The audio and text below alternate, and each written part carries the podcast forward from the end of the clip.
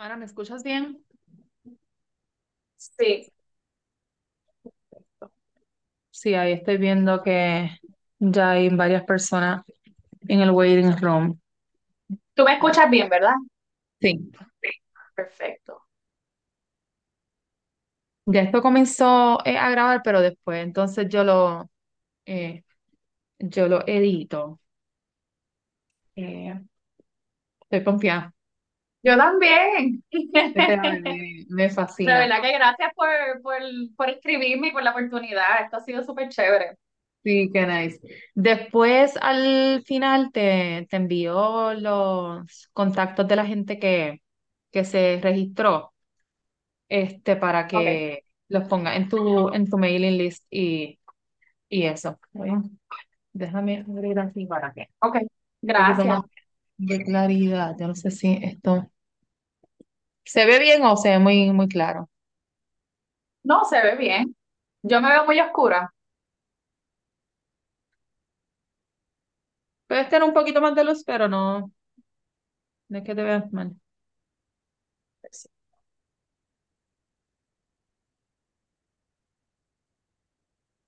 Sí, esto es lo más que puedo hacer ahora.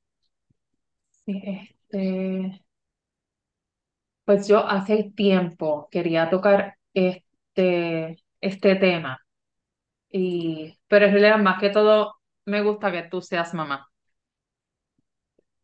porque Sí, hace no es diferencia. lo mismo Sí. Así que, y yo no sé, yo te seguía por LinkedIn, me acuerdo. ¿Así? Sí, sí, nosotros nos tenemos en LinkedIn. Y Ah, no, yo sabía que yo te seguía a ti, pero no sabía que tú me seguías a mí. sí, sí, sí. Así que, que brutal. Te voy a poner esto en Do Not Disturb. Tengo agua suficiente.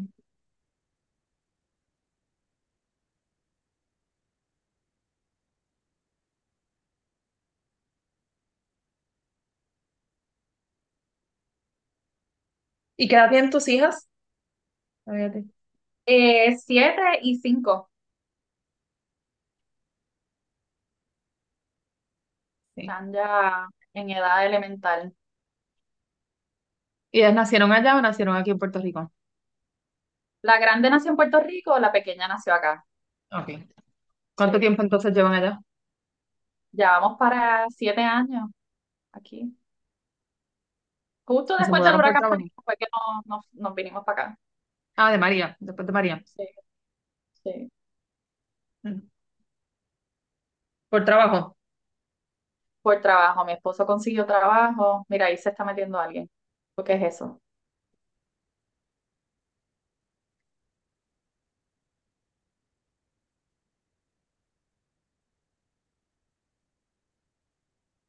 Dice read.ai meeting notes.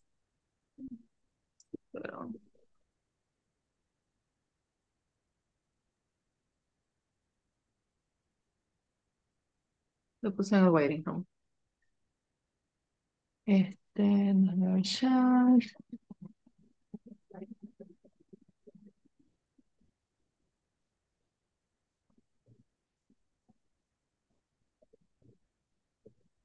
Ya, es que esa es una aplicación que yo tengo Ujú. que hace un resumen de lo que, Ok, de lo que se habló y en qué momento las personas participaron más, eh, etcétera. Uy, de momento ok. pensé que era un, un, no sé, Sí, una persona. algo raro así. Así que, mira, voy a empezar a admitir a la gente para que sepan que estamos aquí.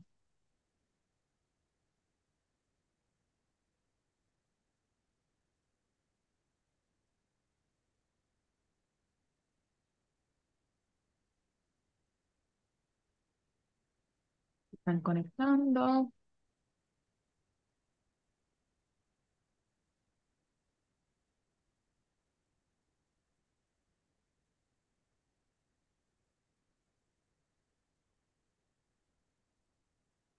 Voy a poner a todo el mundo en excepto nosotros.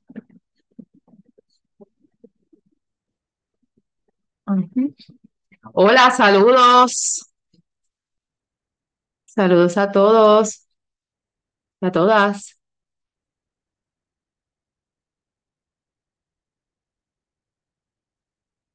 Estoy aceptando a todos los que se van entrando poco a poco. Aquí ya tenemos a Ana María eh, y vamos a comenzar en uno o dos, en dos minutitos, ¿está bien? En lo que damos tiempo para que los demás se conecten. Pero gracias por estar aquí. Saludos, Laura. Que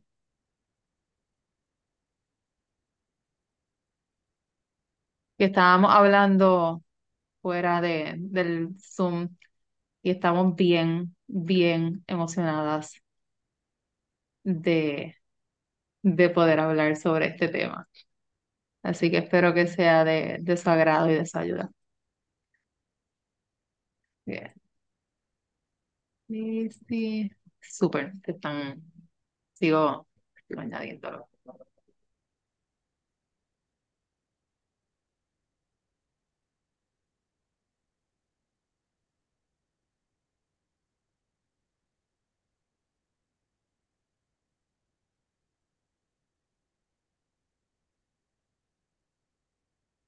Si ahora pueden entrar poco a poco.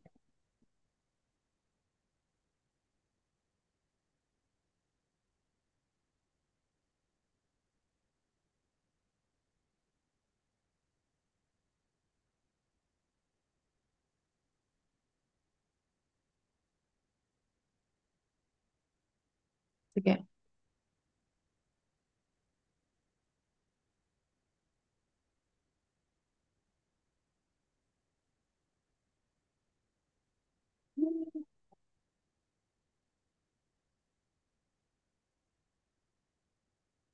ahora salió el otro correo electrónico para dejarles saber que ya comenzamos. Así que me imagino que entonces va, van a, a entrar más personas. Quiero saber si me escuchan bien, se escucha claro. Em, es, sí, súper. Hola, Cristina.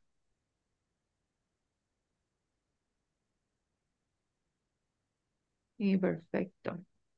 Así que em, estaba hablando con Ana María de cómo va a ser la dinámica. Como les expliqué en los correos electrónicos, quiero que esto sea más una conversación, no un webinar o un taller.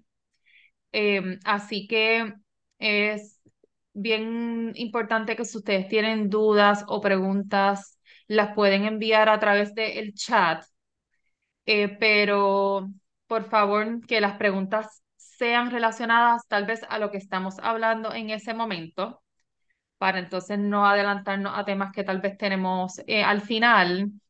Quiero ir contestando las preguntas poco a poco y no dejarlos para el final para entonces eh, e- evitar eh, perder tal vez preguntas interesantes porque pues muchas veces hay cositas que uno no, no ha pensado, pero otra persona sí, y sí nos ayuda, nos ayuda mucho. Eh, así que eh, vamos, vamos a, vamos a comenzar oficialmente y le quiero dar pues la bienvenida a Ana. Ana, te voy a poner en el spot. Déjame ver cómo, cómo te pongo en el spot aquí. Espérate.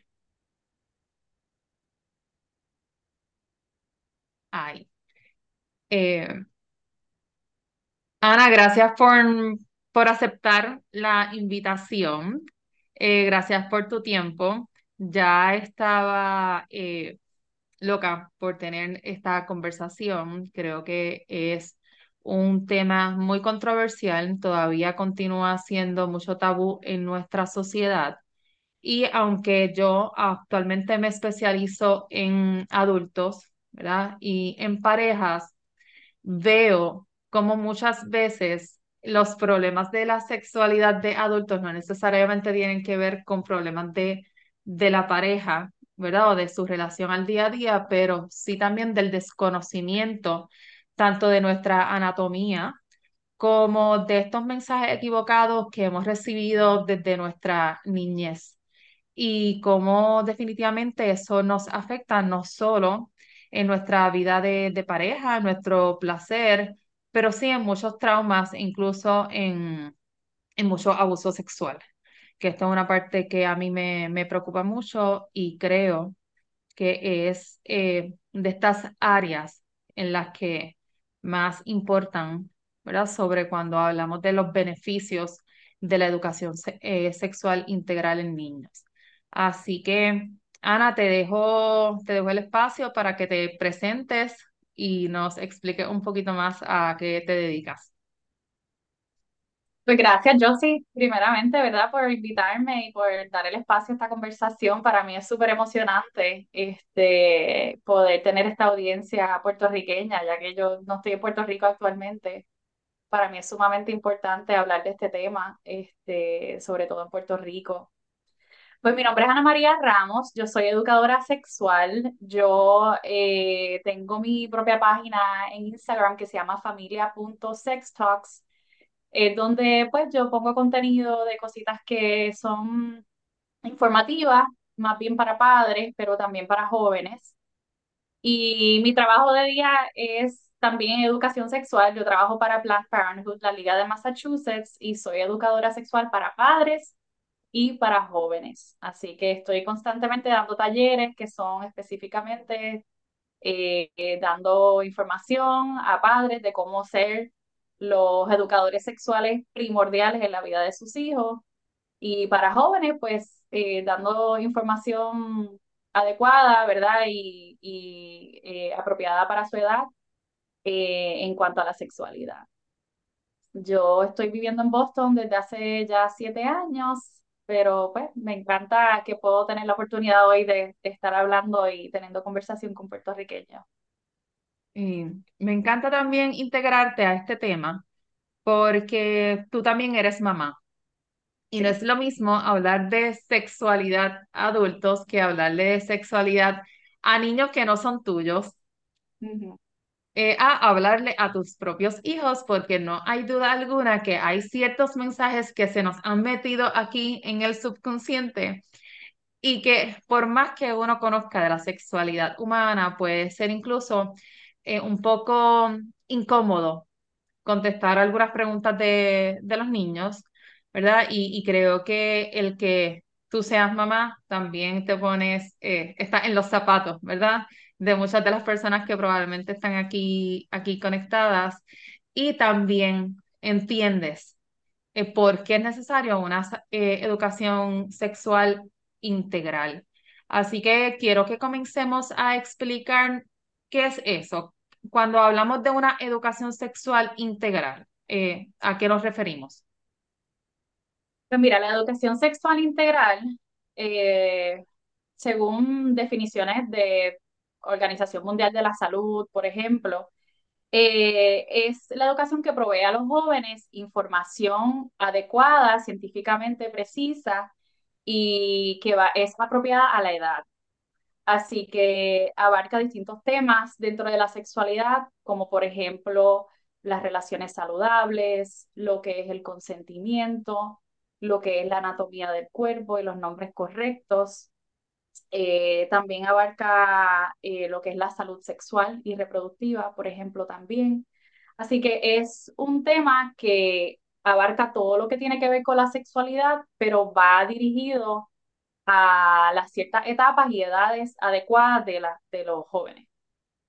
Y muchas veces también cuando hablamos de educación sexual siempre pensamos en el tema de, del sexo, de la masturbación, de las infec- infecciones de transmisión sexual, de la reproducción, etcétera, o del acto sexual como tal. Y la educación sexual comprende mucho más allá de eso, eh, ¿verdad? Sí. Sobre todo el, el, el consentimiento, que también para mí, para mí de la educación sexual, esa es como la, la base de, eh, de, de todo y, y lo más, lo más importante. ¿Y por qué entonces tú crees que es importante hablar con los niños y los jóvenes sobre su sexualidad y sobre su salud sexual? Bueno, la sexualidad es prácticamente un, como se dice en inglés, un life skill. Es, es- es básico en lo que son las relaciones humanas y lo que es el individuo como tal.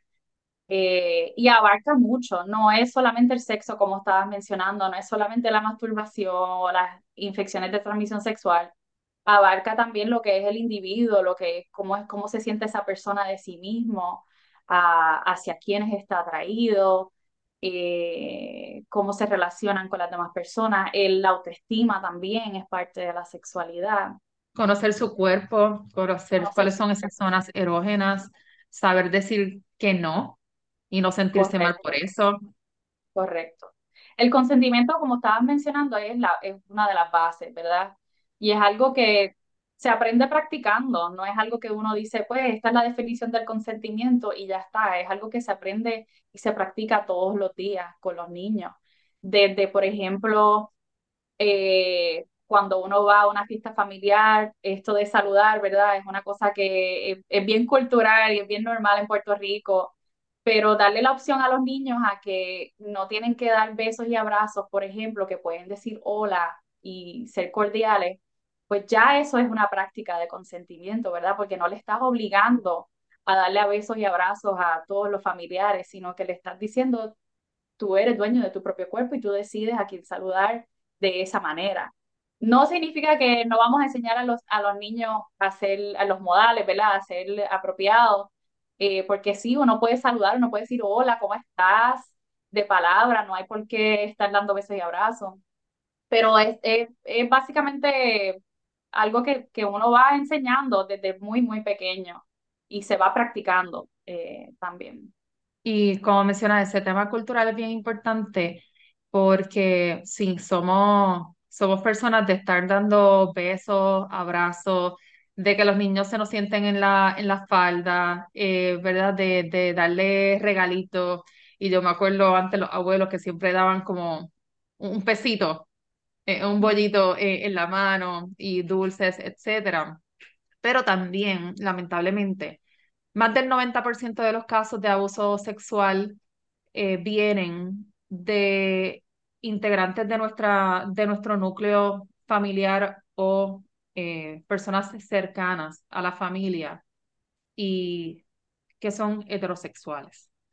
Así que, irónicamente, eh, lamentablemente, o sea, tenemos que proteger a nuestros niños de, de, de nuestro núcleo, tal vez de las personas que deberían estar eh, o ser parte y ser responsables de la seguridad de, eh, de nuestros niños y, y lamentablemente en muchos casos no, eh, no es así.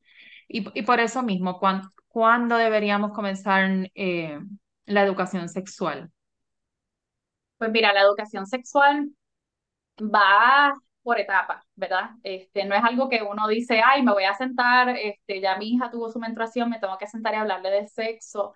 Es algo que comienza a una edad muy temprana. Y, por ejemplo, cuando tienes niños de, de los bebés 0 a 2 años, practicando el consentimiento, ya eso es una parte de, de la educación sexual que, que estás practicando eh, enseñándole las partes del cuerpo, por ejemplo, de la misma forma que uno le enseña cabeza, rodillas, por ejemplo, pues enseñarle lo que es el pene, lo que es la vulva, lo que es el clítoris, son partes del cuerpo, ¿verdad? Hay que normalizarlo, son partes del cuerpo y, y ese es el nombre correcto. Eh, ¿por qué hay que enseñarlo y por qué de una edad tan joven? ¿Por qué es necesario?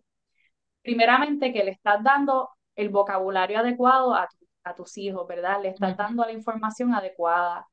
Y si hay en algún momento algún tipo de abuso que se le esté presentando a, a tus hijos, puedan tener el vocabulario adecuado para decir, ¿verdad? Lo que les está pasando fulano me, me trató de tocar la vulva o tal persona me, me dijo que le enseñara mi pene, por ejemplo. Todas esas son cositas que son bases para la prevención del abuso sexual. Y aparte de que no hay por qué tener vergüenza, son partes del cuerpo, son partes del cuerpo normales, igual que Como los dijiste, ojos como la rodilla, cabeza, corazón, pulmón, eh, Exacto, etcétera. correcto. En el cuestionario que yo les compartí, ¿verdad? Las personas que se registraron, esa fue una, una pregunta que, que hice, porque sé que también es algo que hay diferentes opiniones. Cuando hablamos de se- educación sexual, muchas personas piensan eh, tal vez con el morbo que le damos al sexo de adultos y piensan que tal vez vamos a sexualizar a los niños o vamos a crear una, una, una, vamos a quitarle la inocencia eh, eh, que merecen, ¿verdad? Sí. Y esa pregunta se la hice, ¿a qué edad piensa que debes, que se debe comenzar a hablarle de sexualidad a los niños? Y lo quiero compartir con, con ustedes. El 32% contestó de tres años en adelante, del, el 23% contestó de cinco años en adelante, el 18% contestó entre los 6 y los 8 años, el 16% entre los 9 y los 11 años y el 11% entre los 12 y los 14 años. Y No, pues realmente me alegro mucho escuchar que hay tantas sí, personas pensando que desde los tres años, porque sí, se, se tiene que empezar desde una edad temprana. Eh, también quiero nombrar que si hay padres ahí afuera que, que tienen niños de 12, 13, 14 años y nunca le han hablado de sexualidad a sus hijos, que tampoco es tarde, no es muy tarde para hablar de estos temas. Eh, tan sencillo como uno decir, oye, hay un tema bien importante que creo que nunca hemos hablado y me gustaría que lo hablemos porque es súper importante. Eh, y pues quiero hablar contigo sobre las relaciones saludables, sobre el consentimiento, ya sea lo que sea, sobre sexo. Eh, no tenemos que hacerlo ahora si no te sientes listo, ¿verdad? Porque ya cuando son jovencitos, pues a veces sienten vergüenza también y no quieren hablar de esos temas con los padres, pero poquito a poco, tratando de abrir esos canales de comunicación, es sumamente importante. Hay muchos estudios que demuestran que eh, la influencia más grande en la toma de decisión de los jóvenes sobre su sexualidad tiene que ver con los padres. Así que no, no piensen que no piensen que porque ya sus hijos son grandes que ay, ya ellos han aprendido lo que han aprendido. No, mira, eso es un tema súper importante.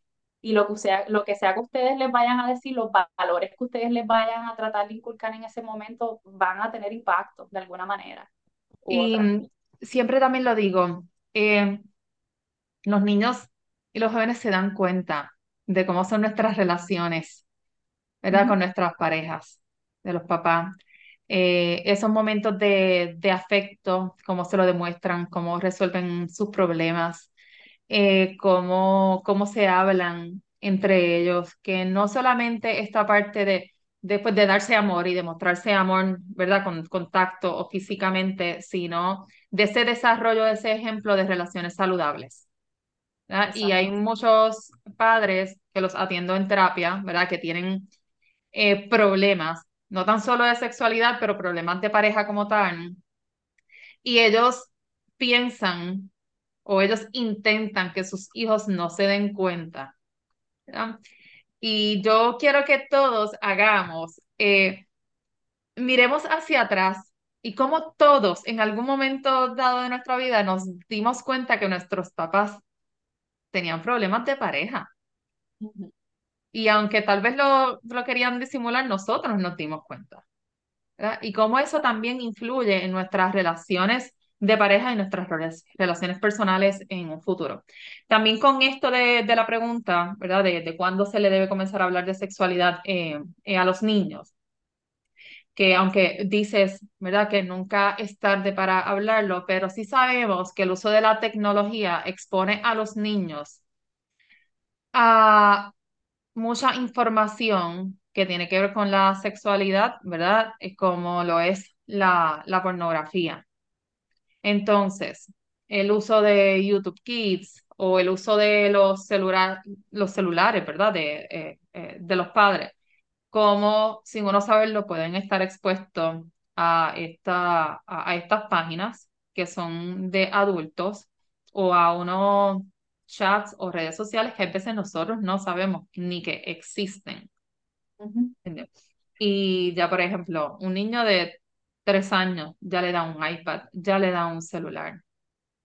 ¿entiendes? Así que, eh, por ejemplo, ya a los 6 8 años o 9 o 11 incluso de, a los 11 12 años ya hay niños que están eh, experimentando con su sexualidad, pero incluyendo una persona, sea, una amiguita o un amiguito. Sí, yo, con, en cuanto al tema de la pornografía, que es súper importante porque es- la exposición a la pornografía puede suceder en cualquier edad, realmente. Eh, a través de los videojuegos, por ejemplo, los juegos de internet, a Ujú. través de un simple Google search puede traer alguna página que, que uno no se esperaba.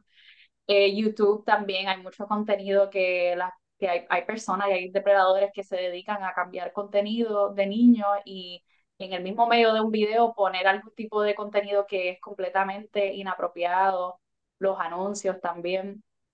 Lo que yo le quiero mencionar a los padres es, eh, si les llega a suceder, ¿verdad? Que tienen a, a, sus hijos, se exponen a algún tipo de contenido, se dan cuenta, ¿verdad? Que vieron algo que quizás no era apropiado para su edad eh, explicarle, explicarle, mira, hay mucha, hay mucho contenido allá afuera, hay mucha información que es solamente para adultos. Eh, y si son, si son niños que son un poco más grandes que ya saben lo que es la pornografía, por ejemplo, ya como dijiste, a los 10, a los 11 años, ya los niños saben lo que es la pornografía. Explicarles que la pornografía es algo que no es real, que es completamente actuado, que así no es como las, las personas tienen relaciones sexuales, eso no es real. Los cuerpos no se ven de esa forma. Esa es una Eh, oportunidad para educar. correcto, es una oportunidad para educar. Eh, en, en inglés se le, se le conoce como teachable moments, ¿verdad? Momentos para educar. Y es una oportunidad tremenda porque en vez de uno decir, eh, ¿qué voy a hacer? Freaking out, tú sabes, que, ¿cómo voy a explicarle esto a mi O regañarlos. O regañarlos, que eso es lo peor que se puede hacer, regañarlos porque tampoco tienen la culpa, son curiosos y es súper normal tener curiosidad. Pero explicarles que la pornografía es algo que no, no es real. Así no es como la gente tiene sexo. Y que también dentro de la pornografía se le falta el respeto a la mujer, por ejemplo, eh, no se practica el consentimiento muchas veces, eh, hay actos que son ilegales también dentro de la pornografía, que no son adecuados también. Por ejemplo, hay, hay subtemas dentro de la pornografía que son de incesto. Y todo ese tipo de cosas, tener una conversación abierta y decirle, mira, la pornografía no es real, así no es como la gente tiene sexo eh, los cuerpos tampoco se ven así, ¿no? que no piensen que tienen que verse de una forma o que tienen que buscar una mujer o un hombre que se vea de cierta manera, porque la mayoría de nosotros no somos así, no nos vemos así.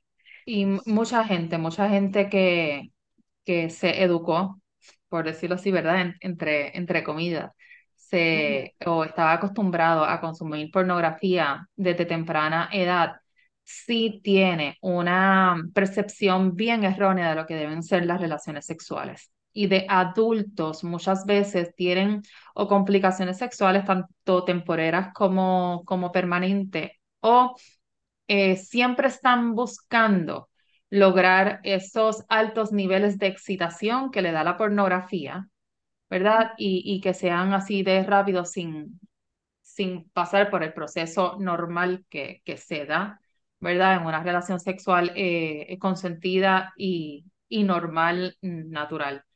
Entonces, siempre hay un dilema, Ana, de que de la educación sexual o, o en la casa o en la escuela, vemos con este, eh, este tema de, pues de la, eh, de, de la educación sexual y, y de género, como mucha gente dice, a mis hijos los educo yo, y muchas veces cuando la gente dice, a mis hijos los educo yo, ellos tampoco tienen la información para educar a sus hijos, no tienen el conocimiento. Y es totalmente normal porque a nosotros no nos educaron. ¿verdad? de cómo debería, eh, qué es la sexualidad y cómo deberíamos tener este tipo de relaciones sexuales, tanto individuales como, como en, en pareja. Así que, ¿quién debería enseñarles eh, educación sexual a los niños? Pues mira, la educación sexual definitivamente debe comenzar en la casa. eh, pero debe ser de una manera eh, factual, primero que nada. Eh, sí, definitivamente hablar de los valores de la familia, eh, pero dar información correcta, información adecuada, Y de los diferentes tipos de familia, porque familia no solo es mamá y papá. correcto hablar de los distintos tipos de familia, los distintos tipos de personas que existen en el mundo y que van a ver, porque van a ver, van a- las personas crecen y van a ver y van a, van a tener amistades gay, y van a tener amistades bisexuales, eh, van a tener amistades transgénero. Pero hablarles desde una edad temprana lo que hace es que les fomenta la aceptación de otras personas. No tiene nada que ver con, con que van a estar ahora actuando de esa manera o se van a convertir en gay. Eso no tiene nada que ver. Eh, una persona va a ser gay sí o sí porque nació de esa manera, porque está dentro de sí y, y, y, porque es así de esa forma. Entonces, eh, regresando a tu pregunta, yo definitivamente recomendaría que en la casa se, se comience a hablar, ya que es algo que se debe empezar desde una edad temprana.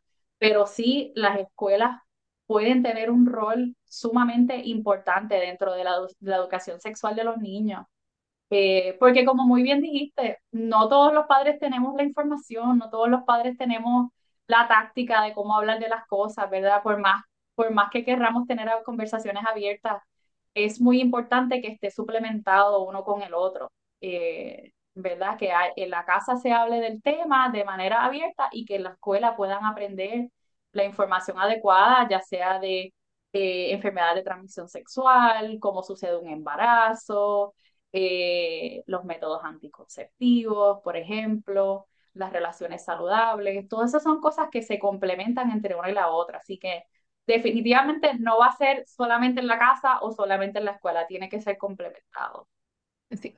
Ana, tú que eres mamá, tienes una nena de siete y una nena de cinco. También conoces eh, este tema porque te dedicas a esto. ¿Cuán incómodo ha sido para ti tal vez hablar de sexualidad con tus hijas? Porque no podemos tapar el cielo con la mano, ¿verdad? Este, hay temas o preguntas que nos pueden coger desapercibidos o no sabemos tal vez cómo contestar. Eh, nos da miedo, nos da nerviosismo, no sabemos tal vez qué palabras eh, utilizar o hasta qué punto eh, llegar. Eh, ¿a ti te ha sucedido esto con tus hijas? Ay, por supuesto, mis hijas me han hecho muchas preguntas que yo de momento me quedo, ah, ¿cómo contesto? Eh, por más que yo tengo la información, Ujú. uno como, como educador, pues es distinto como, como yo puedo dirigirme a, a jóvenes, a como yo me dirijo a mis hijas, definitivamente. Pero sí, yo siempre lo que hago es, dentro del momento, reconocer, darle validación a la pregunta. Cuando los niños vienen a donde ti y te hacen una pregunta, quiere decir que confían en ti, ya eso es algo sumamente importante. Excelente. Eh, así que darle esa validación, gracias por venir donde mí. Oye, qué pregunta más buena me estás haciendo. Eh, esto es súper importante que lo hablemos, por ejemplo.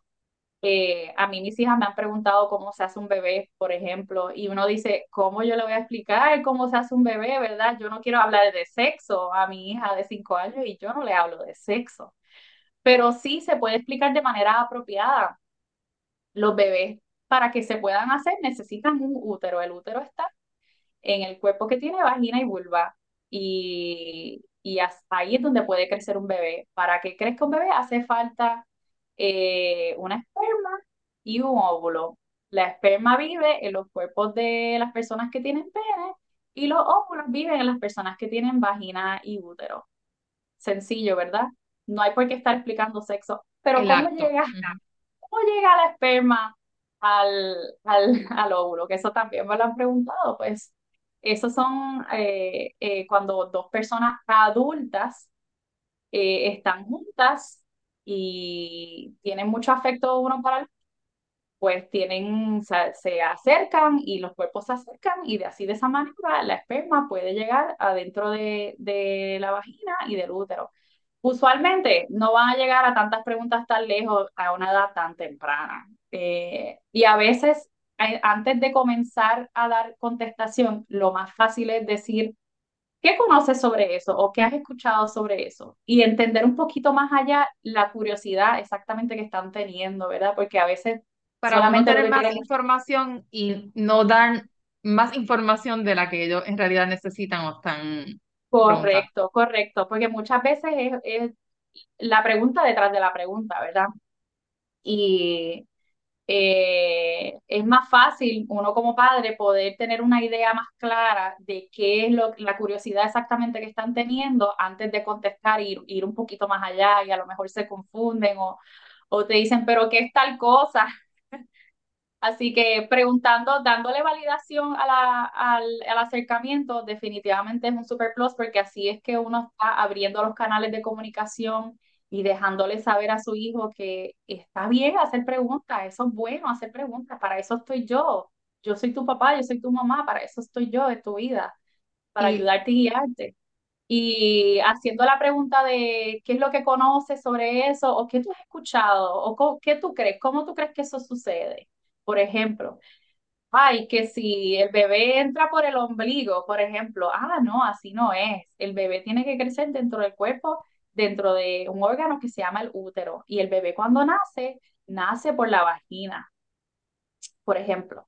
Eh, pero todo va a depender también de la edad del niño, qué tipo de información están buscando. Y yo sé que también puede ser bastante overwhelming como padre, decir, ay, pero co- ¿cómo yo sé qué contestarle? ¿Cómo yo sé qué información darle? Haciéndole las preguntitas a sus hijos va, eh, va a ser la clave de cómo usted puede contestarle las preguntas, porque ahí Sí, van a y, saber. y, y ya mismito también vamos a llegar a la parte en la que vamos a hablar sobre qué tipo de información los niños deberían saber según, eh, según su edad. Pero estabas diciendo algo bien importante de cómo reaccionamos a las preguntas de los niños, ¿verdad? Cómo validamos, ¿verdad? Su, sus dudas cómo eh, dejamos abierta esta puerta de, de comunicación y de cierta forma intentando contestarla o, o seguir haciendo nosotros preguntas de, de cómo supiste esto, porque quieres saber eh, eh, esto, esto otro, pues fomenta esa, esa confianza. Pero esto es algo incluso que yo veo constantemente en los adultos. Cuando uno de los miembros de la pareja quiere hablar de sexo, y el otro se opone o se molesta o simplemente corta cualquier canal de comunicación. Como eventualmente lacera la relación como tal. Porque si tú no puedes hablar de sexo con la persona con la que tú estás teniendo sexo, entonces, ¿cómo, con quién vamos a hablarle y cómo vamos a mejorar nuestras relaciones sexuales, ¿verdad? Que, que son las que se dan dentro de, de la pareja y que definitivamente tienen cierta, eh, cierta prioridad. Así que la persona que probablemente sabe hablar de sexo con sus hijos, sabe, sabe hablar de sexo con su pareja. Claro, definitivo. O sea, si uno mantiene, si uno sabe cómo tener conversaciones abiertas con los hijos, definitivamente pues lo puede practicar aún mejor con, con su pareja. Y aparte de que teniendo conversaciones abiertas, lo que está fomentándole a sus hijos es a tener relaciones saludables, a, a aprender a comunicarse con su propia pareja o con las personas que les rodean, ¿verdad? A, pon- a aprender a poner límites también, que eso es algo que muchas personas tienen dificultad, a poner los límites. Eh, si supiéramos todos a poner límites, pues no habría muchos problemas en este planeta, ¿verdad? Nos entenderíamos Totalmente. mejor. Y en cuanto a la masturbación, esto es también un tema bien controversial eh, y que esto es parte de nuestro desarrollo sexual como seres humanos. Dentro de la educación sexual, también hay personas que piensan que, que exponer a los niños a estos temas los puede sexualizar o puede ponerlo más promiscuo o que tengan incluso eh, mucho más eh, interés en tener sexo, ¿verdad? Eh, con, a más temprana, a más temprana edad. Y volvemos al tema de, de estos mensajes negativos que recibimos desde, desde un principio, porque mencioné la masturbación, porque ese es uno de los primeros actos sexuales que tenemos con, con nosotros mismos, ¿verdad?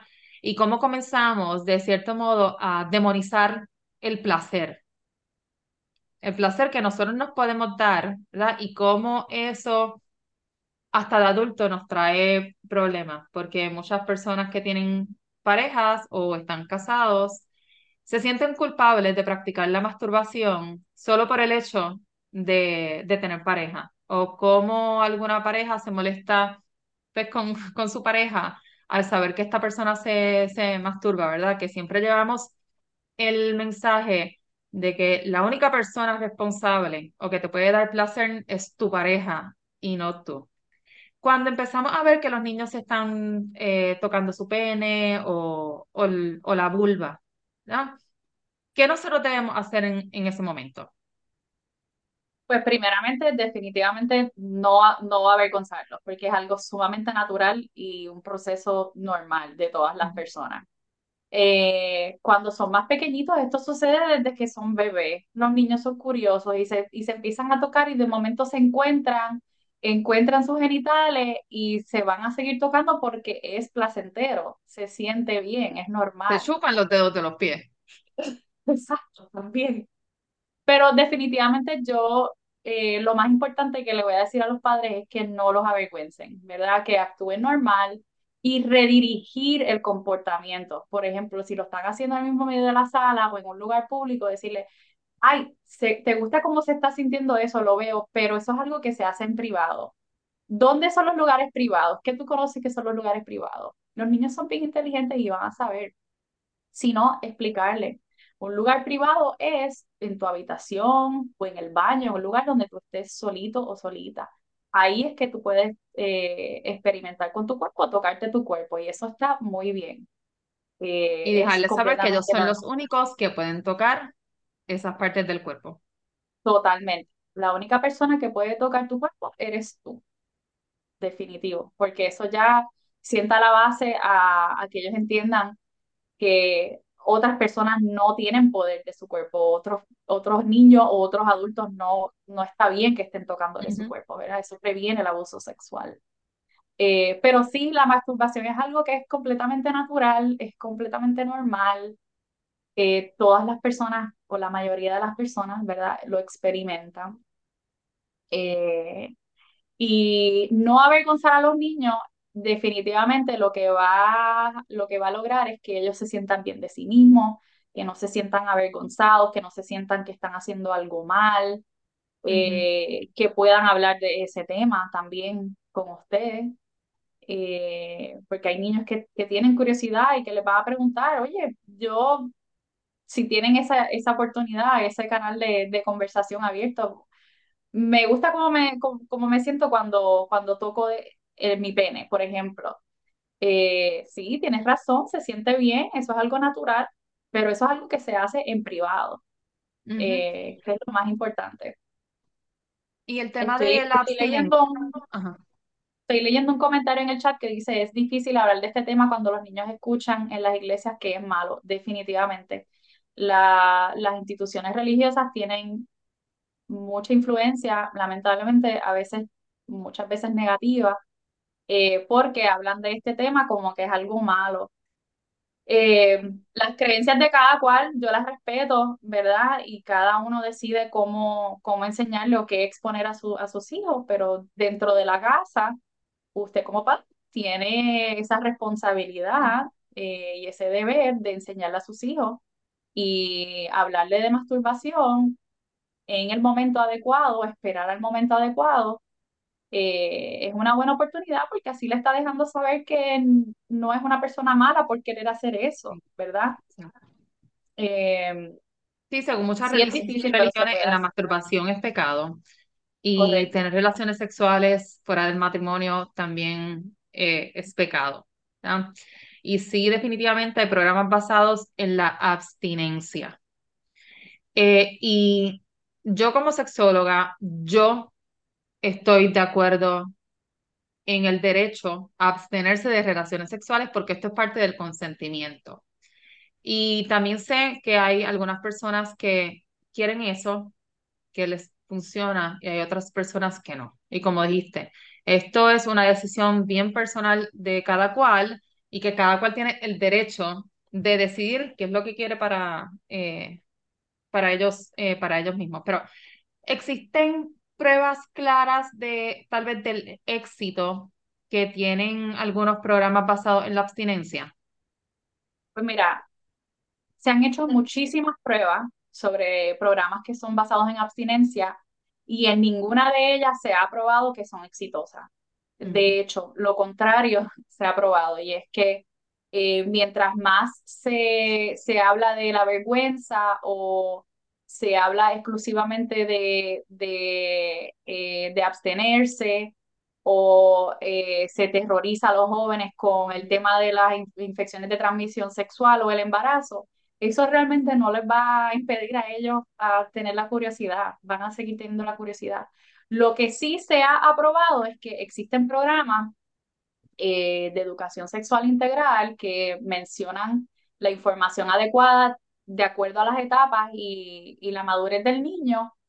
Y esta, este tipo de programa sí ayuda a posponer la actividad sexual a que los jóvenes, ya que tienen esa información, saben los riesgos, conocen, conocen bien eh, qué hacer en, en el momento de que quieran tener algún acto sexual o cómo protegerse, definitivamente los va a ayudar a posponerse y a tomar decisiones más saludables sobre su sexualidad. Y otra cosa es abstinencia de qué, porque siempre vemos el sexo como penetración pene-vagina. Y muchas personas eh, creen que llegan virgen al matrimonio simplemente porque no tuvieron eh, penetración pene y vagina, pero sí practicaron el sexo oral, practicaron el sexo anal, eh, sus dedos metieron por todos boquetes de, de- del cuerpo, eh, del cuerpo humano. Y también entender qué es una relación sexual, ¿verdad? Y es un comportamiento erótico en el, con el propósito de darnos o recibir placer, ¿verdad? Entre dos personas o más. Que también eso es algo bien importante a tener en consideración, ¿verdad? No tan solo para nosotros mismos, sino a la hora de hablar de esto con, con nuestros niños, porque sí hay riesgos de tener este otro tipo de sexo, ¿verdad? Este, como son las infecciones de, de transmisión sexual. Y yo tengo una anécdota. El doctor que supervisó mi práctica, él me dice que durante su práctica, hace muchos años atrás, él trabajaba en esta, en esta clínica de, de consejería y salud sexual y que hubo un caso de una muchacha de 17 años VIH positiva y que obviamente su reacción eh, de, de terror y que ella juraba que ella era virgen. Más sin embargo, sí practicaba el, el sexo, el sexo anal y, y el sexo oral. Eh, y de, pues sí, es una historia muy triste, pero un, un ejemplo eh, de la vida real de cómo también este tipo de sexo, cuando no sabemos qué exceso, es sexo y cuando no tenemos las herramientas ni la información de cómo protegernos, puede, puede ser sumamente tra- eh, trágico.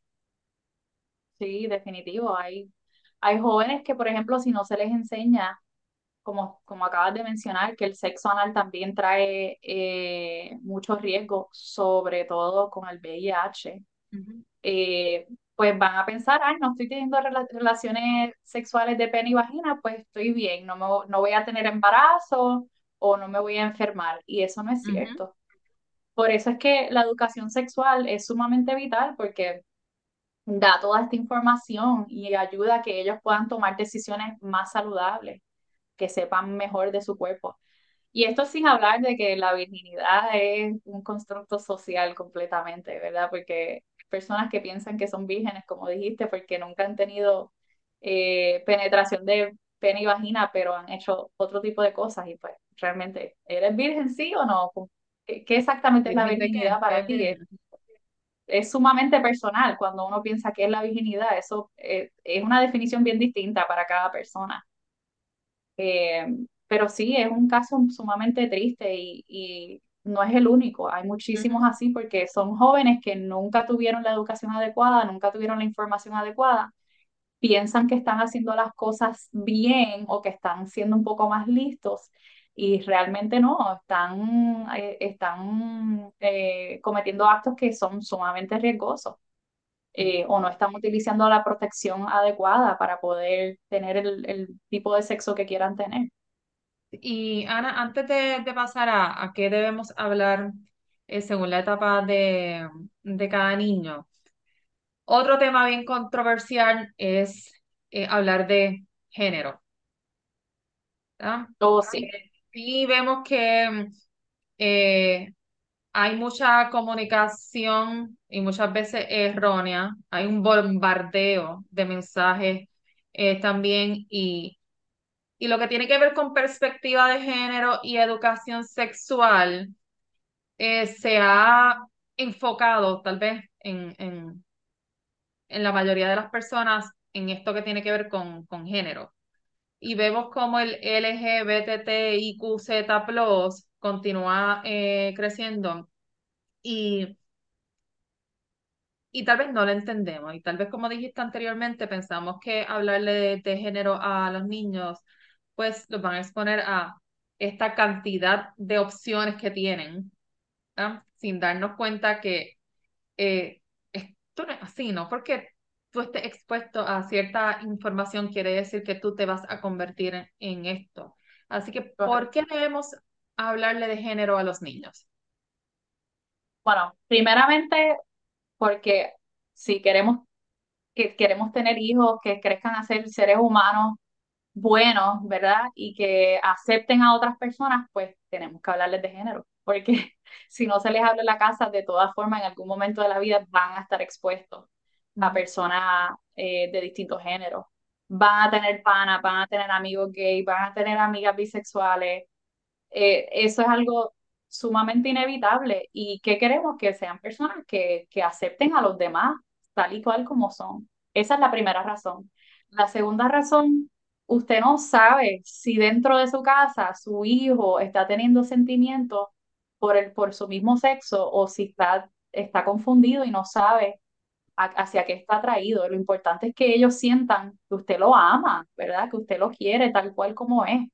Y por eso es importante hablar de género Aunque no estés de acuerdo, aunque no estés de acuerdo, porque también aunque hay no que validar, ¿verdad? Lo- los sentimientos y las creencias de, de los padres. Y Eh, hace, hace ya tres años eh, yo tuve una conversación, una entrevista, lo pueden ver en mi canal de YouTube, lo tuve con Cristina González Quintero, que está, una de las que eh, está aquí viendo este conversatorio, sobre qué hacer o cómo manejar la noticia o la sospecha de que un hijo de uno pueda ser eh, eh, homosexual. Y esto es una de las cosas que también me impactó mucho, que ella como psicóloga, doctora en psicología, me dijo que o sea, cada uno tiene su verdad, cada uno tiene su realidad de, de cómo debemos ser, ¿verdad? Y cómo entonces eh, cada uno tiene que bregar con lo que uno está, eh, con lo que uno está sintiendo, pero como de la, a la misma vez que uno intenta canalizar sus emociones, no invalida los sentimientos eh, o, o fomenta el rechazo eh, a los hijos por, simplemente porque no son eh, como uno quiere que, que sean. No, correcto, definitivo. Hay un, hay un mensaje aquí que quiero, que quiero leer en el chat. Dice, ya he tenido esta conversación con mi hija de 13 años, pero me pasa que se avergüenza y trata de parar la conversación. ¿Qué estrategias me pueden dar para que ella no se avergüence y hable conmigo? Siempre le he dejado saber que yo puedo contestar todas sus dudas. Me gustaría estrategias de comunicación cuando es con nuestros hijos, es más difícil, cuando le hablo a mis estudiantes fluyo más, definitivo. Eh, pues mira, es normal que los niños se avergüencen, sobre todo si desde pequeños pues quizás no se fomentó las conversaciones tan abiertas, ¿verdad? Pues llega un punto que, ay, de momento uno quiere hablar de sexo y es como que los hijos se quedan, pero espérate, que nunca me has hablado de esto. Se avergüenzan, es totalmente normal. Eh, yo definitivamente le diría a, a- a esta madre, Jocelyn, que eh, continúes teniendo conversaciones con tu, con tu hija, trates de seguir teniendo, tratarle de sacarle el tema de distintas maneras. Busca algún libro, hay, existen muchos libros que son buenísimos. Hay un autor que se llama Corey Silverberg, que escribió un libro que se llama Sex is a Funny Word, y yo sé que lo tiene en español también.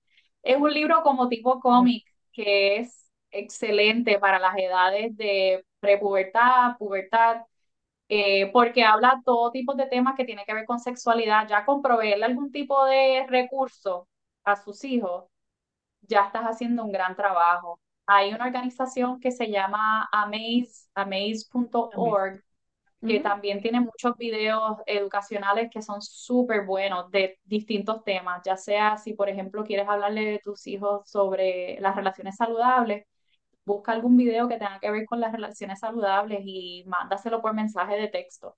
Cositas así que ellos vayan entendiendo que, oye, esto es algo que es importante para mami, mami sigue insistiendo eh, y entiendan eso que tú te, estás ahí. Qué bueno mencionar lo de los mensajes de texto, porque a veces, aunque puede ser una comunicación un poquito impersonal, no hay duda alguna que facilita la comunicación, sobre todo con, con estos temas bastante difíciles. Y lo hacemos nosotros los adultos.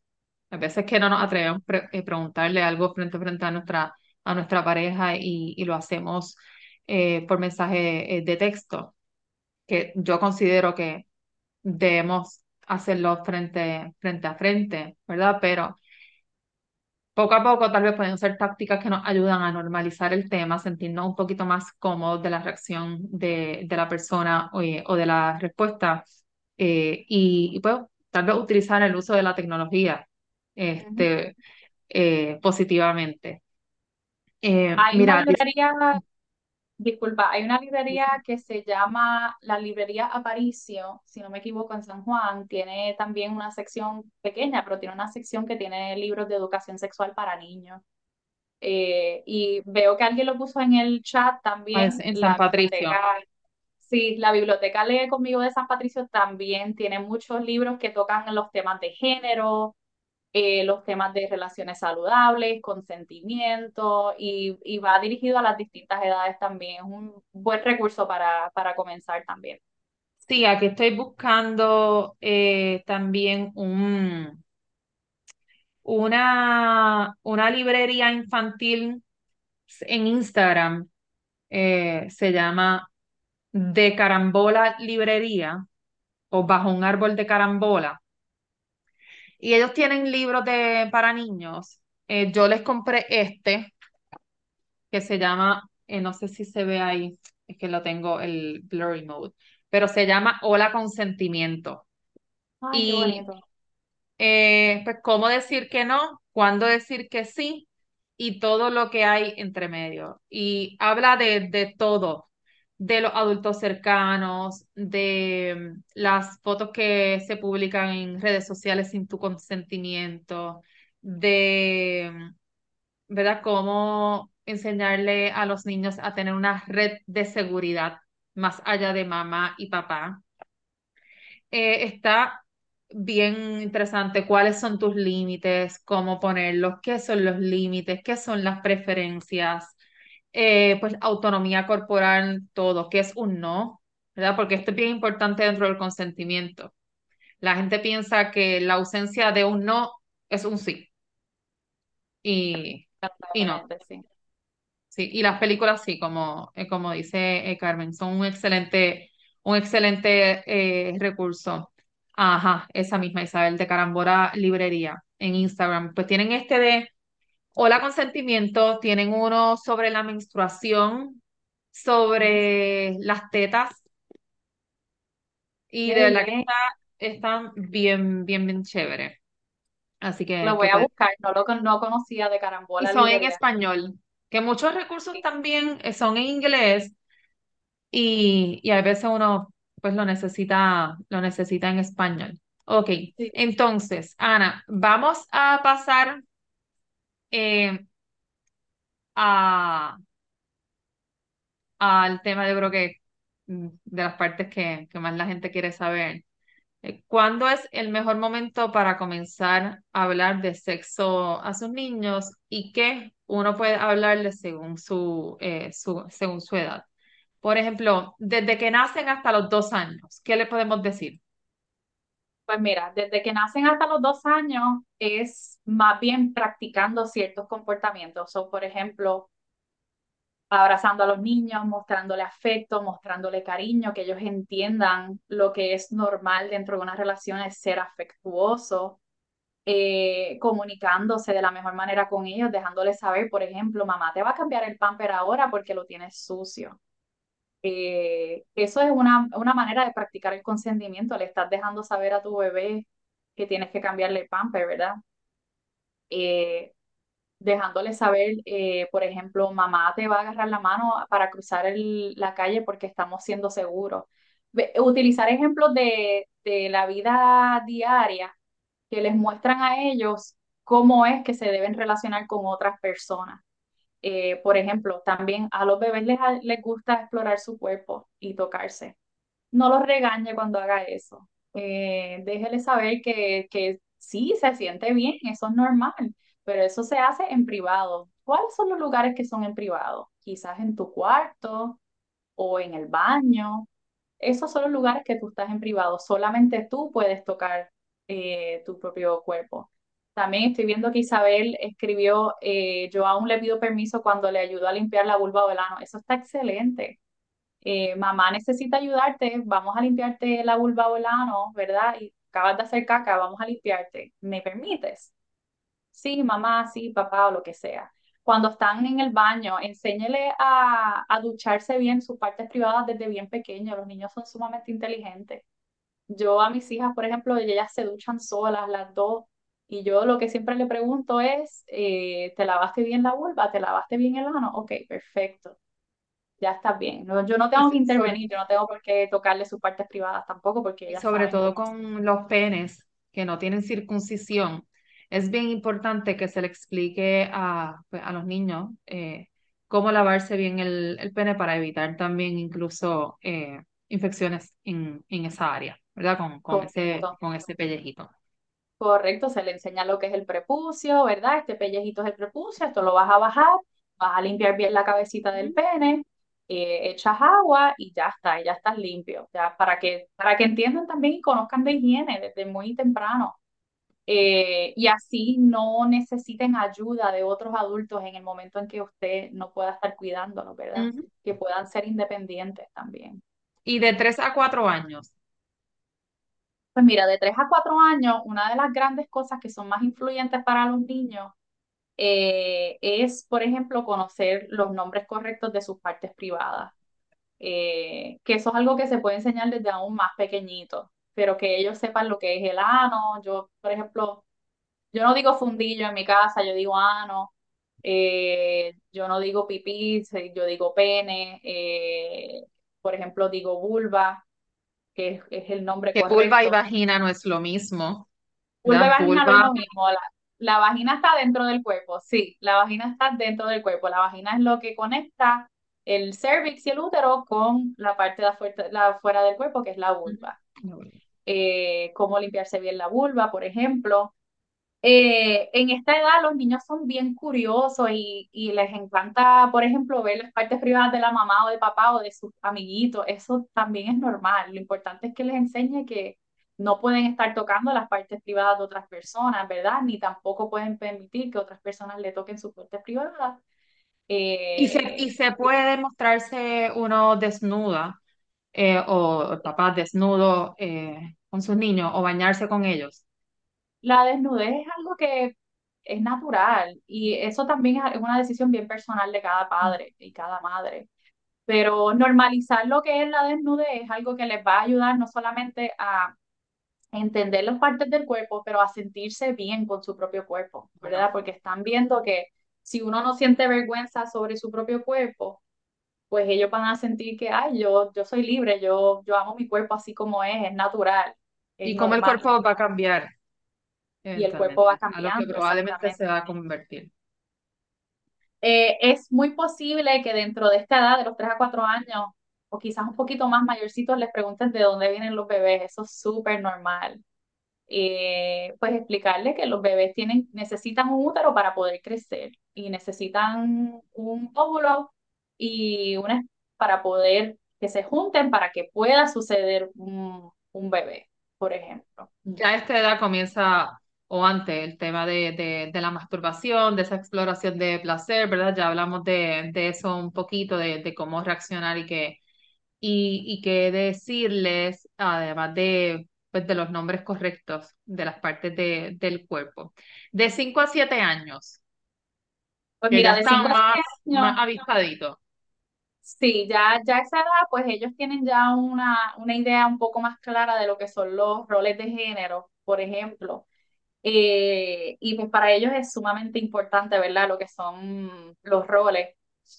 Ya para esta edad, pues por ejemplo, eh, enseñarle que una niña o un niño puede jugar con lo que quiera. Si un niño quiere jugar con las muñecas, eso está bien. Normalizar que quieran jugar con cualquier juguete.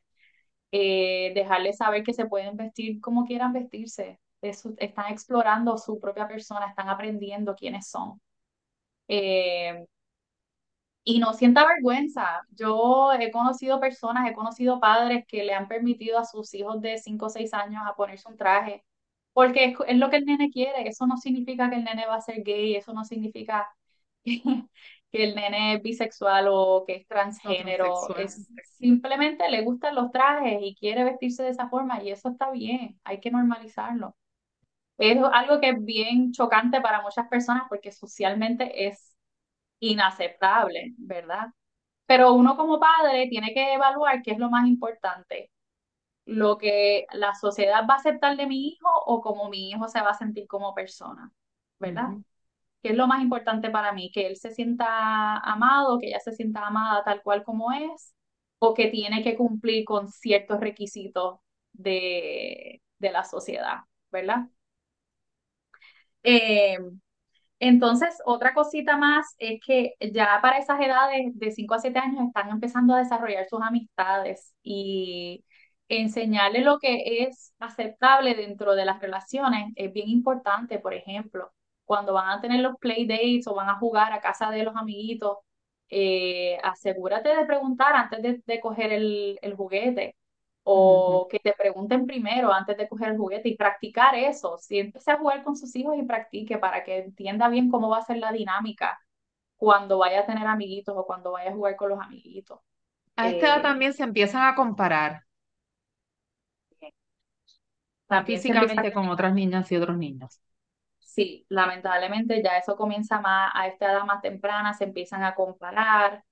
Eh, por eso es que es bien importante, por ejemplo, cuando se hable del tema de la comida, eh, como padres queremos que los niños sean saludables y que coman sus vegetales, ¿verdad? Que no estén comiendo dulces todos los días. Pero la forma en que comuniquemos eso es bien importante porque si, si le estamos constantemente diciendo, ay, te vas a poner gordita o mira cómo está fulana, te vas a poner así, ya le estás creando un complejo súper bestial que le puede incluso más adelante crear un problema de, de alimentación. Claro, y afecta su Eh, autoestima eh, sexual. un afecto a su autoestima, definitivo. Eh, así que pues tratar de normalizar eh, los cuerpos también es algo bien importante. Eh, ay- contestarle las preguntas y si no sabe la contestación decirle, ¿sabes qué? Eso es una excelente pregunta y no, no conozco bien la contestación. Vamos a, vamos a ver si consigo un libro o Eh, algún videíto que nos pueda explicar a los dos y eso qué que, bueno que que cuál es la menciona eso, Ana María, porque no ejemplo. necesariamente tenemos que tener la respuesta para todo. y aceptar que no la tenemos. Eh, eso es parte de una comunicación saludable, pero tampoco dejar a los niños en esa expectativa, ¿verdad? Y no, uno buscar la información para retomar el tema nuevamente, porque ya sabemos que tiene una curiosidad de esto en específico, y si la contestación no se la damos nosotras, la van a buscar. Correcto, correcto. O sea, que dejar saber que no sabes la contestación es una contestación, ¿verdad? Exacto. Y Y, y luego regresar con, mira, exacto, regresar y decir, ¿sabes qué? Eh, ¿te acuerdas ayer o te acuerdas el otro día que me preguntaste de tal cosa? pues mira, encontré un libro en la biblioteca o encontré este video que lo explica súper bien, vente, vamos a verlo juntos para que, para que entiendas un poquito más. Por ejemplo, eh, como mencioné antes, amaze.org es un recurso excelente, tienen videos en español también. Ellos tienen eh, de todos los temas, cómo se hace un bebé, eh, los géneros, por ejemplo, relaciones, los tipos de relaciones, qué son las enfermedades de transmisión sexual. Todo tipo de temas lo tienen y la gran mayoría las tienen disponibles en español también. Brutal. Y Ah, de, también Carmen está algo bien importante que dice que se comienzan a sentir que un amigo le gusta más que otro y algunos hablan de novio y tenemos que explicarle que es un amigo favorito. Sí, definitivamente esas edades empiezan con los crush, ¿verdad? Este, que si fulana tiene un crush con fulano o lo que sea. Oye, no le pregunte a, a sus hijos, a, a su hijo varón, por ejemplo, ¿tienes, tienes noviecita, tienes amiguitas? Porque usted no sabe Usted no sabe si, si ese hijo le gustan las niñas primero que nada. Uno, uno no sabe, aparte de que eso es, en parte está sexualizándolo. No, eh, no hay por qué estar haciendo ese tipo de preguntas. y, y siempre lo Eh, hacemos como en plural, sobre todo a los nenes, ¿verdad? a los nenes sobre todo. Sí. El nombre del site es amaze.org. Lo estoy poniendo en el chat. Eh, que hay otra persona que lo preguntó de nuevo, amaze.org, y si busca, cuando entra al site, busca por eh, videos en español, los va a encontrar. Y hay de todo tipo de temas. Eh, moviéndonos un poquito más grandecitos, los niños de 8 a 12 años ya están en una edad preadolescente. Ya para esta edad, los niños tienen que conocer lo que es la menstruación. Y estoy hablando de los niños en general, no solamente las niñas. Eh, los varones también tienen que entender lo que es la menstruación, porque van a conocer personas que menstruan en su vida y van a tener personas cercanas en su vida que menstruan y tienen que saber cómo reaccionar a, a eso, ¿verdad? Y, Eh, y hablarles de la vez, masturbación, que es algo que es normal. antes era normal que las niñas comenzaran a menstruar a 13 15 años. Eh, cada vez es eh, Más más joven, temprano. Y esto incluso puede ser sí, bien trauman- traumatizante para, para las niñas. O sea, tener una menstruación a los 8 o a los 9 definitivamente. años y tampoco saber qué está sucediendo, ¿verdad? Porque muchas veces pensamos que tiene 8 años, esto, esto todavía le falta, pero puede suceder también en cualquier momento, no sabemos definitivamente a, a qué edad y, y cómo, cómo esto, pues definitivamente también a algunas personas les puede causar eh, un trauma, sobre todo si cae en su primera menstruación cuando están en, en la escuela que se les mancha la ropa o Correcto. no saben lo que está sucedi- sucediendo. O sea, la, la burla, bochorno, todo. No, y porque a uno, por ejemplo, a uno como madre, que te haya sucedido la menstruación a los 13 años, eso no significa que a tu hija le va a llegar a la misma edad, puede llegarle a los, a los 8 o 9 años, como estabas mencionando. Y por eso es bien importante hablar de estos procesos y dejarle saber, sabes que ya cuando el cuerpo va cambiando y va empezando a crecer, a cambiar a un cuerpo adulto, pues hay ciertos procesos que suceden. Y una de las cosas que le, le pasa a las personas que tienen vagina y útero es que tienen la menstruación. La menstruación es un proceso que pasa todos los meses eh, y es cuando el cuerpo se prepara para poder quedar embarazado o poder tener un bebé. Cuando el cuerpo no tiene un bebé, pues toda, toda esa, esa parte que cubría el útero, que era lo que preparaba el útero para poder guardar un bebé o que un bebé creciera, toda esa parte se elimina, el, vuelto- el cuerpo lo bota y sale sangre y es sumamente normal. Oye, yo he escuchado historias bien aterradoras de niñas que piensan que se están muriendo, que piensan que les está pasando algo bien malo y no saben qué hacer o tienen vergüenza de ir a donde sus papás. No hay nada mejor que saber lo que se espera y saber cómo reaccionar a que te llegue el momento y tienes un miedo bestial y no sabes cómo manejarlo. Y más un niño, más cuando son tan jóvenes. Sí, y los, los niños, ¿verdad? Con, con pene. También siempre eh, comparándose y siempre el tema de, de, uno siempre quiere saber si lo que está sucediendo en nosotros es normal o no, porque nos comparamos con los demás, nos comparamos con la mayoría. Y el tema del tamaño del pene para los hombres sí definitivamente es una preocupación. Y ya a esta edad de 8 a 12 años, que muchos han estado expuestos a la pornografía, y los cuerpos que se muestran en la pornografía, pues sabemos que son penes grandes y senos grandes, ¿verdad? Fuera, fuera de lo que, de lo que es na- eh, natural. ¿Qué, qué le podemos eh, recomendar? Pues definitivamente hablarle primeramente que cada cuerpo cambia a distinta, a distinta manera y en, en un momento diferente. O sea, no todo el mundo va a pasar por la pubertad a la misma vez. Y eso está bien, eso es normal. Y como dijiste, es una preocupación bien grande. Para los varones les preocupa mucho el pene, a las niñas les preocupa mucho lo que son los senos y el tamaño de los senos, por ejemplo, y se comparan constantemente, pero uno en la casa tiene que constantemente dejarle saber que es normal, que su cuerpo crece de una forma diferente y que su cuerpo es bello, tal cual como es, primero que todo, ¿verdad? Eh, Estoy viendo un comentario que dice, cuando yo era adolescente, en las escuelas nos daban un folleto sobre la menstruación y cómo cuidarse y usar las toallas sanitarias. Eso está bien, pero por ejemplo, en la casa hay que hablarle un poquito más allá. Oiga, lleve a sus hijos, a los varones y a las niñas, llévelos a la farmacia y enséñele todos los productos menstruales que existen, solo porque tienen que saberlo, ¿verdad?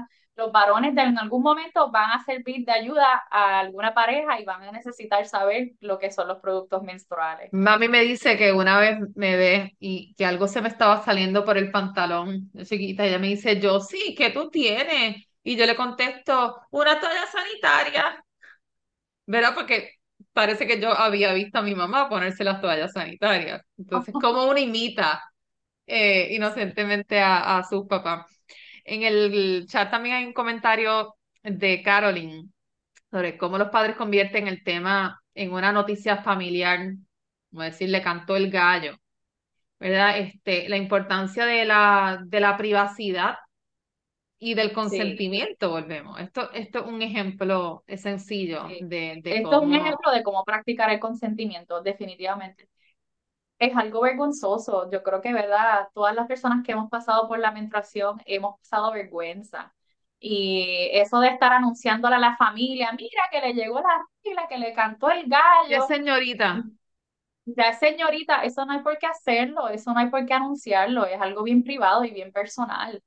Sí. Eh, sí, está creciendo, sí, está madurando, este, le está cambiando el cuerpo, por ejemplo, pero no hay por qué estar contestando preguntas así tan personales ni anunciándolas tampoco. Y a estos preadolescentes eh, ya se le debe hablar sobre las relaciones sexuales, eh, la reproducción, las infecciones de transmisión sexual, métodos anticonceptivos. Definitivamente. Eh, muchos padres pues pensarán que quizás son muy jóvenes, pero ya cuando los cuerpos que pueden menstruar están pasando por menstruación, es muy importante hablarle de lo que es un embarazo, cómo sucede un embarazo, eh, cuáles son los riesgos de, de tener sexo, como por ejemplo, aparte del embarazo, las enfermedades de transmisión sexual. Y hacerlo de una forma que no sea como táctica de miedo tampoco, porque no queremos meterle miedo a los jóvenes, simplemente queremos darle información y dejarles saber que pues estas cosas pueden suceder, pero también hay maneras de uno protegerse, también hay maneras de uno este, hacer las cosas de manera adecuada y responsable. Eh, dejarle saber que, mira, el sexo es algo que es bien importante dentro de la experiencia humana y cada individuo va a saber cuándo está listo para, para tener sexo. Eso es un, un hecho, ¿verdad? No, no hay una, no hay una edad exacta para tener sexo, no hay un momento particular. Cada persona va a entender. Pero teniendo eh, conversaciones abiertas con los jóvenes, con los niños, ellos se van a sentir más seguros de sí mismos, van a sentir que pueden tomar decisiones responsables.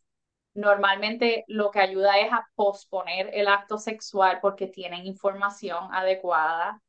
Eh, y pues también tienen tienen Qué, la, qué la bueno que lo, posibilidad de ir a qué bueno qué bueno que lo diga Ana María, disculpa que te interrumpa, pero por ejemplo, en Alemania hay un sistema de educación sexual integral obligatorio en el Sí. sistema de educación público. Eh, tú como papá no puedes, no decides si tu hijo recibe educación sexual o no. Pero cómo se ha demostrado eh, los grandes beneficios de exponer, ¿verdad? a los niños a esta eh, eh, información. Y se, pues se ha demostrado que los niños retrasan dos años, ¿verdad? En esa primera experiencia sexual con otra persona en comparación a los niños de, Estados Unidos. ¿Cómo las tasas de infecciones de transmisión sexual se han reducido y sobre todo los embarazos no deseados y, bien importante, los abusos sexuales?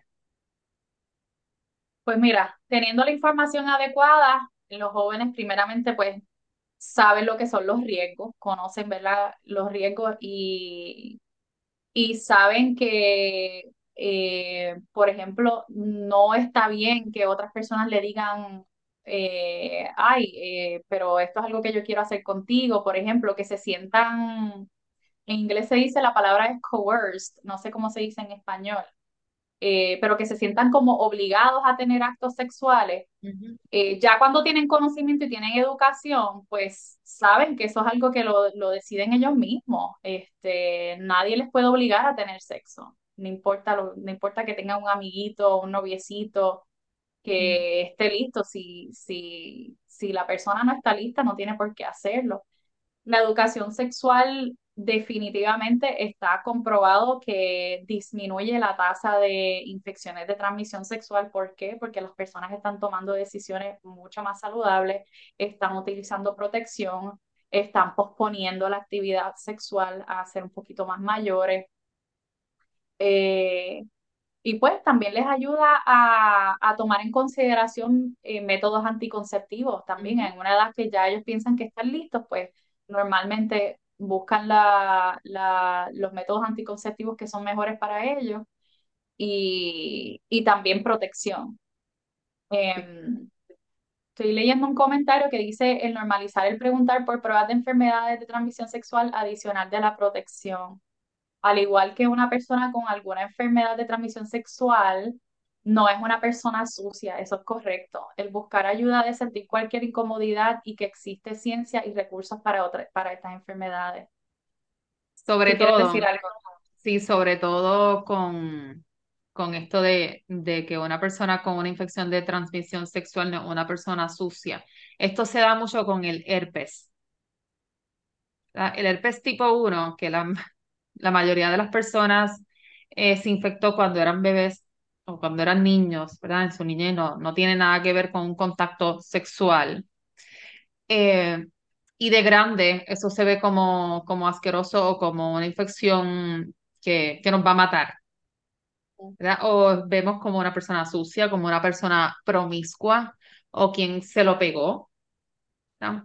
Y sí, pues definitivamente el, her- el herpes, que son estas bolsitas que salen alrededor de- del labio, pero que también te puede salir en la piel, en cualquier parte del cuerpo y según diferentes prácticas, pues sí pueden pasar a, eh, a los genitales o se le puede eh, transmitir a, a la pareja eh, a los genitales.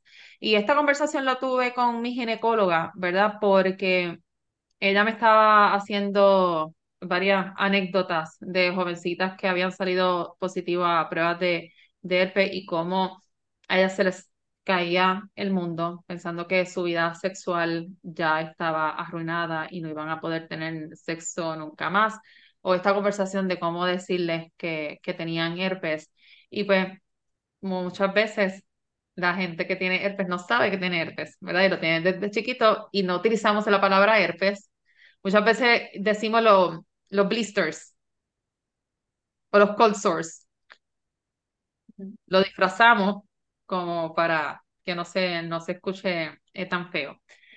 Y eh, Isabel también tiene una pregunta que creo que es bien importante contestar, ¿verdad? Sobre cómo tener conversaciones con jovencitas que están siendo acosadas y siendo pretendidas por hombres mayores. Sí, esto es un tema que es bien delicado y es difícil porque uno no tiene control del comportamiento de los demás, ¿verdad? Eh, pero yo definitivamente recomendaría hablar desde una edad temprana que pues lamentablemente existen personas que, que se creen que tienen poder sobre tu cuerpo y eso no es así, eso no es así. Eh, dejarles saber que la mejor manera de, de trabajar esta, estas situaciones de acoso si es algo así como que de momento en la calle uno no tener ningún tipo de, contacto, ignorarlo y seguir caminando, seguir para adelante, porque mantener esa, esa dinámica o tratar de responderle no va a traer nada positivo. Eh, si alguien tiene el atrevimiento de tocarla o de eh, acosarla de alguna manera, eso hay que, eh, hay que notificarlo, hay que dejarlo saber la policía, eso es algo que, mira, no está bien. Esa es otra Eh, y cosa, la responsabilidad de nosotros tal, tal vez como, como adultos, ¿verdad? De, de identificar eh, cuándo acudir a, a, a la policía, ¿verdad? Porque probablemente está en un peligro. Cuando es mayor el hombre, tiene un lenguaje tal vez interesante, pero a la misma vez la nena se puede sentir acosada, se puede sentir presionada, se puede sentir abochornada, eh, que esos son sentimientos que ella misma tiene que, que validar y definitivamente eh, darse cuenta eh, que si le gusta eh, o no. Pero como había mencionado en un principio, por eso es que nosotros debemos tener las conversaciones desde chiquitos, porque si aprendemos a abrir este canal de comunicación, tu hija o tu hijo, probablemente se va a sentir mucho más cómodo dejándote saber este tipo de situaciones y no necesariamente enterarte porque le verificaste el celular. Porque le verificaste el celular, tal vez viste uno, uno que otro, ¿verdad? Eh, mensajes, pero de una persona y los que ha borrado o los No, que no te también dicho. dejarle saber el, el, eh, la edad de consentimiento, este, cuál es la edad de consentimiento en Puerto Rico, por ejemplo. En Massachusetts es a los 16 años. Bueno, no de Este, consentimiento, o sea, de consentimiento en temas de relaciones de sexuales. esas relaciones sexuales, toda nuestra vida eh, tenemos derecho a practicar el, el consentimiento, el ¿verdad? consentimiento, sí, Y que podemos, podemos decir que no luego de un sí. El consentimiento se puede retirar en cualquier momento también. Y También, a- definitivamente. Ana, entre los 3 y los 18 años, Pues mira, ya para los 3 y 18 años, ya hay que asumir que hay algún tipo de acto sexual que han experimentado, así que eso es algo que hay que aceptarlo como padre o madre y hablarle constantemente, averigüe, por ejemplo, qué están haciendo sus amistades, este, ya están sexualmente activos, hacerle la pregunta directa, están sexualmente activos, este, y puede que no le contesten, puede que les avergüence, que no quieran contestar, pero dejarles saber, mira, si estás sexualmente activo, es bien importante para mí que tú entiendas lo que son las enfermedades de transmisión sexual y cómo sucede un embarazo, hablarle más allá sobre eso y dejarles saber que estás ahí para escucharle con cualquier pregunta que tengan. Em, ofrecerle métodos de protección, por ejemplo, condones, que, este, que tengan algún tipo de método de protección consigo mismo todo el tiempo. Eh, y mayormente que aprendan a decir que no, que entiendan lo que es el consentimiento y sepan que el consentimiento, como tú muy bien dijiste, es algo que se puede retirar en cualquier momento. Que de momento, si dijiste que sí y te sientes incómodo por cualquier razón, tú tienes todo tu derecho en de- dejar saber a la persona, no me gusta esto, no quiero hacerlo más, aquí se acabó, ¿verdad? Y que no sientan esa vergüenza o que no sientan que están obligados a hacer algo porque el amiguito, la amiguita, o la noviecita, quien sea, lo lo quiera hizo. hacer.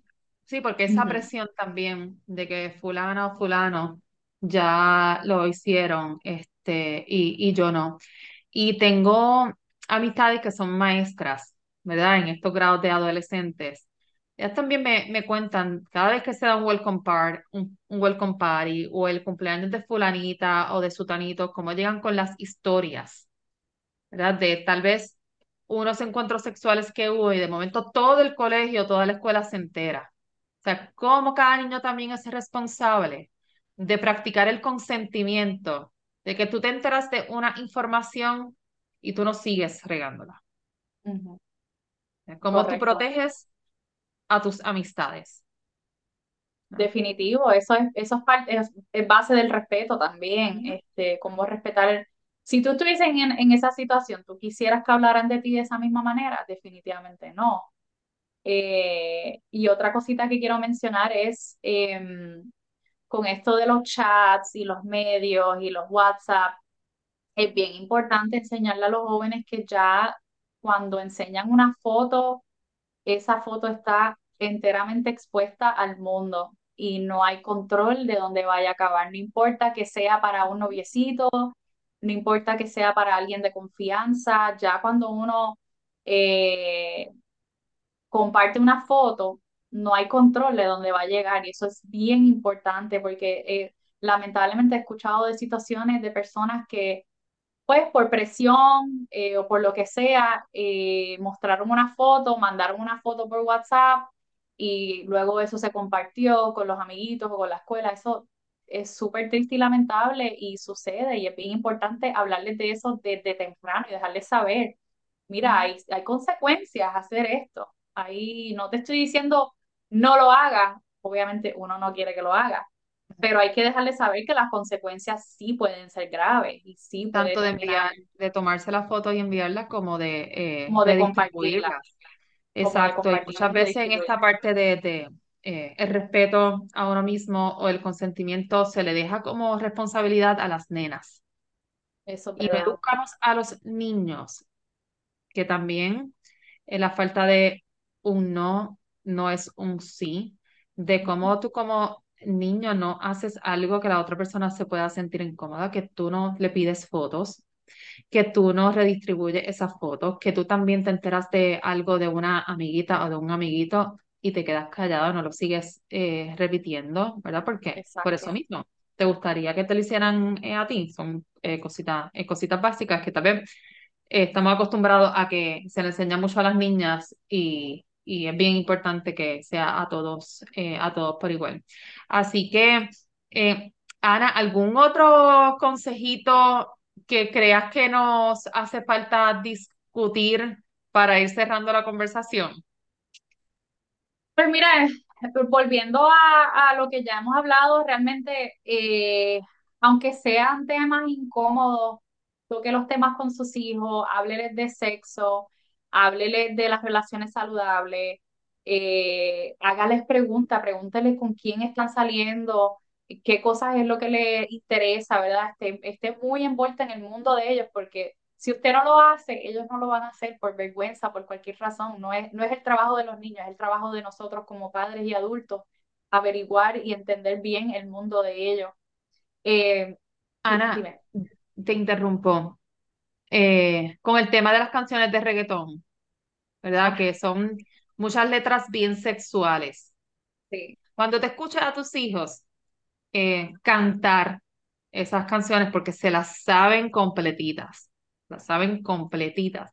Esto es una oportunidad también de, de, de poder educar. ¿Qué, definitivo. qué es lo que tú entiendes que dice esa frase?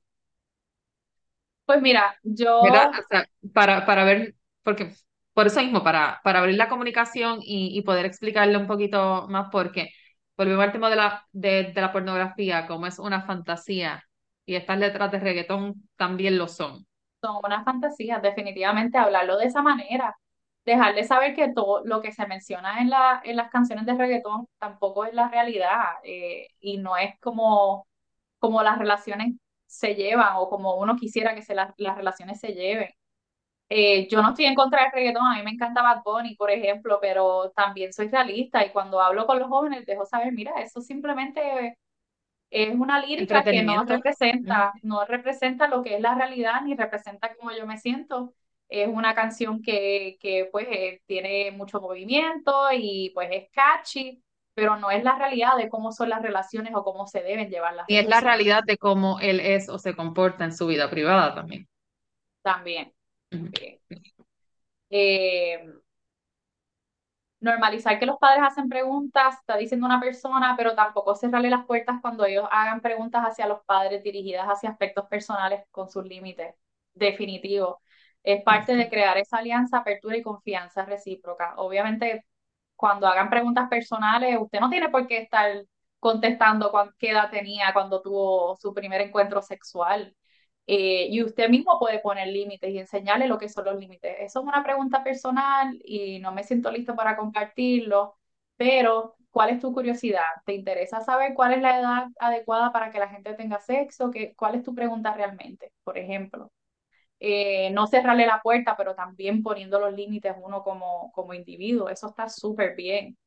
Eh, no hay por qué compartir tanta información personal.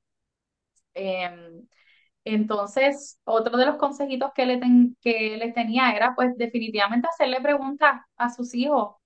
Eh, pregúntale sobre lo que piensan, lo que sienten, lo que hayan escuchado, lo que hayan visto en la escuela, con sus amiguitos. Eh, bien importante, no los asuste cuando le está hablando de sexo o de las enfermedades de transmisión sexual, provea la información adecuada, pero tampoco le diga, mira, si tienes sexo te puede pasar eso, porque es que eso, esa táctica de miedo mm, primeramente no funciona para nada, los niños no van a dejar de ser curiosos. Eh, cuando no sepa la respuesta a una pregunta, admítalo, déjele saber, eso es una excelente pregunta, vamos a averiguarlo juntos, o cuando yo tenga la contestación, te lo voy a dejar saber.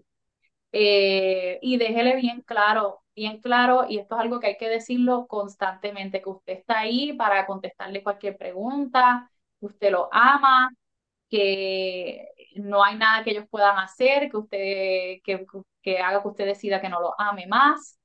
Eh, y eso es algo que hay que hacerlo constantemente, no es algo de una sola vez, hay que hacerlo constantemente, sobre todo cuando ya son más jovencitos, más de preadolescencia y de adolescencia, que ellos tienen más vergüenza de hablar de estos temas. Eh, uno tiene que ir a donde ellos y realmente dejarles saber constantemente que estás ahí. Y aceptar también que no en todo momento eh, y en cualquier situación eh, los niños o los adolescentes van a querer preguntarte de todo eh, o también tener, responderte todas tus preguntas. Bus- buscar ayuda, ¿verdad? ¿Cuáles pueden entonces ser estos recursos que sean parte de esta red de seguridad que además de ti, de su papá, de su abuela, eh, ¿a quién más le pueden preguntar? definitivo, que por ejemplo a Las su tías son doctor, a su excelentes recursos y siempre lo digo porque sí. las tías siempre son como estas amigas, ¿verdad? Se convierten en estas amigas ma- mayores y, y tenemos esa, esa responsabilidad. Definitivo, definitivo. Y tenga una conversación con todos los adultos que están en la vida de sus hijos y déjenles saber, eh, por ejemplo, que usted le está enseñando de los límites, que usted eh, le está enseñando a, a que ellos tienen poderío sobre, sobre su cuerpo y que en, en, en esta casa estamos enseñándole a que hay que, hay que ser eh, cariñoso, pero no hay por qué, no hay por qué dar besos y abrazos y eso está bien. Eh, normalmente los familiares que amen a sus hijos y que tengan el mejor interés de sus hijos no van a poner eh, resistencia a eso, ¿verdad? Eh, así que preste la atención a eso también, preste la atención a quiénes son los que están de acuerdo con eso y quienes dicen, no, a mí me tienen que dar besos, a mí me tienen que dar abrazos, porque las cosas no son así. Eh, y ellos como jóvenes tienen el derecho a, a tomar decisiones sobre su cuerpo. Súper.